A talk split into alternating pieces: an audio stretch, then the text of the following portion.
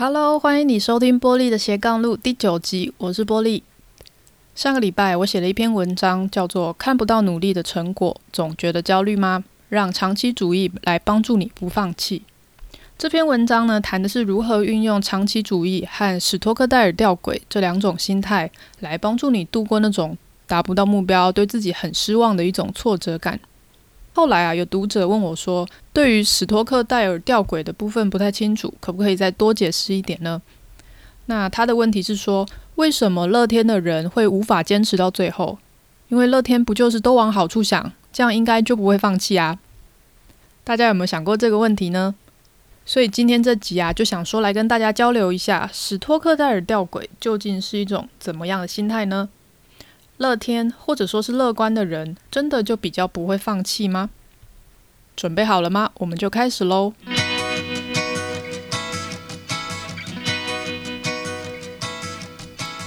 那我们先来复习一下什么是史托克戴尔吊诡。这个概念呢，出自柯林斯的著作《从 A 到 A 加》。那《从 A 到 A 加》这本书呢，被誉为是企业经营还有个人成长的圣经哦。呃，柯林斯是美国史丹佛大学气管研究所的教授。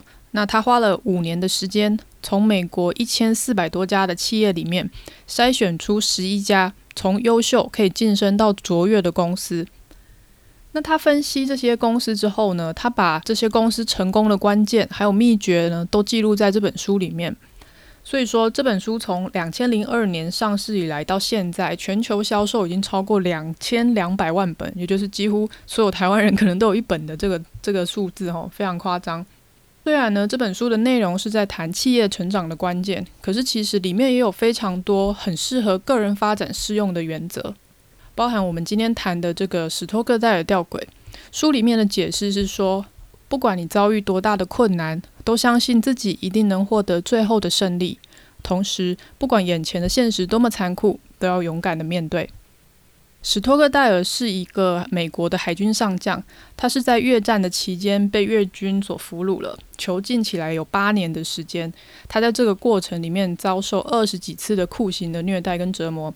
他不知道自己是不是可以被释放，也不晓得是不是有可以再见到家人的机会。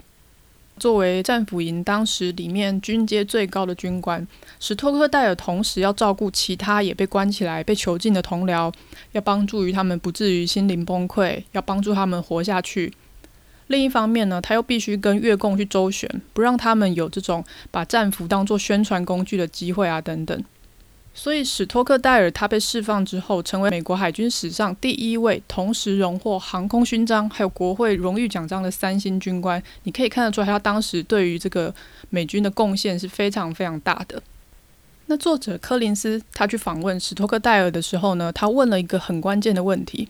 他问史托克戴尔说：“根据你的观察，哪一种人通常是没有办法坚持到最后的？”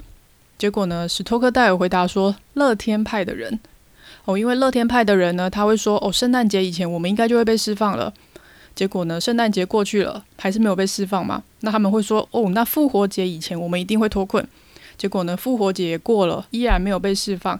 下一个圣诞节，下一个复活节，最后他们就因为不断的、不断的失望，最后心碎而死。所以啊，史托克戴尔他从这个经验里面学到最重要的教训是：你一定要相信自己可以获得最后的胜利。不可以失去信心。可是呢，你同时也必须很有纪律。不管你面对的眼前的现实是多么的残酷，你都必须勇敢的去面对。千万不要把对于未来的信心，还有面对现实的纪律混为一谈了。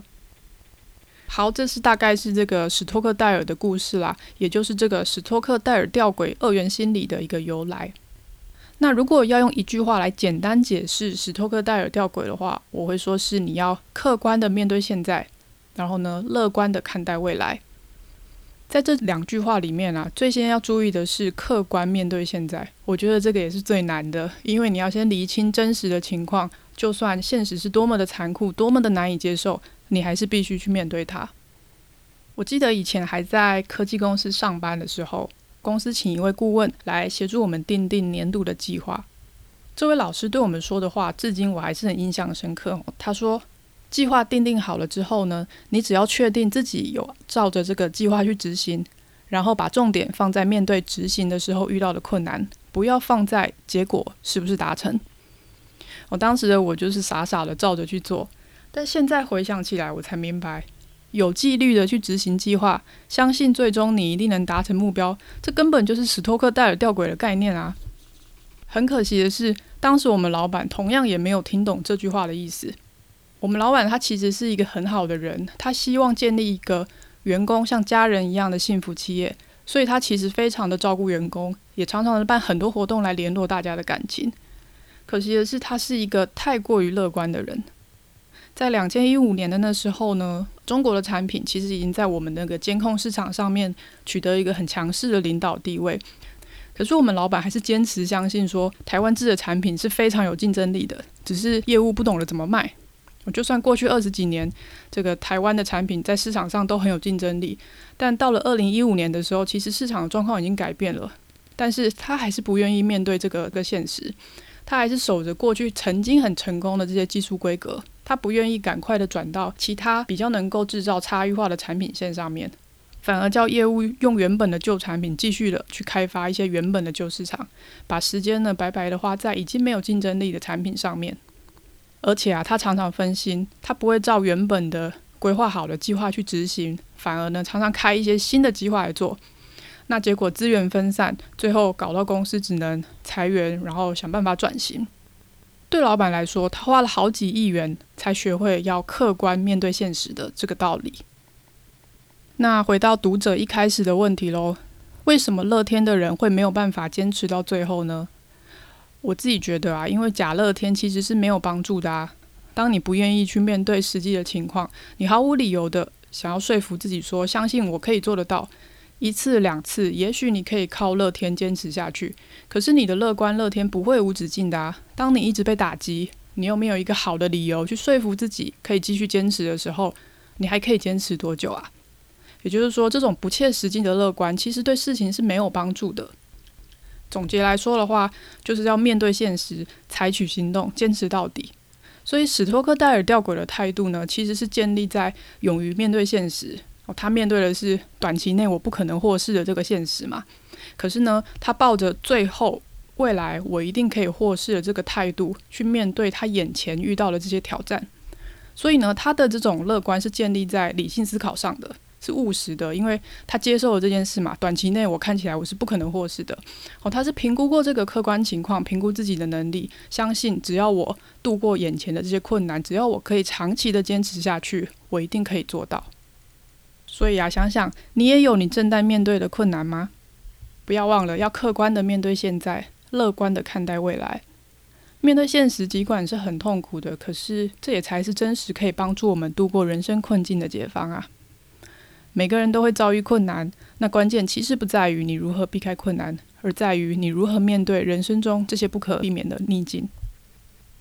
谢谢你收听今天的节目，欢迎你在 Facebook 搜寻玻璃的斜杠路，在文章底下留言，或者是到 Apple Podcast 帮我打新评论，和我分享你的心得。另外，我也鼓励你把这集的内容分享给你身边正需要的帮助的朋友们。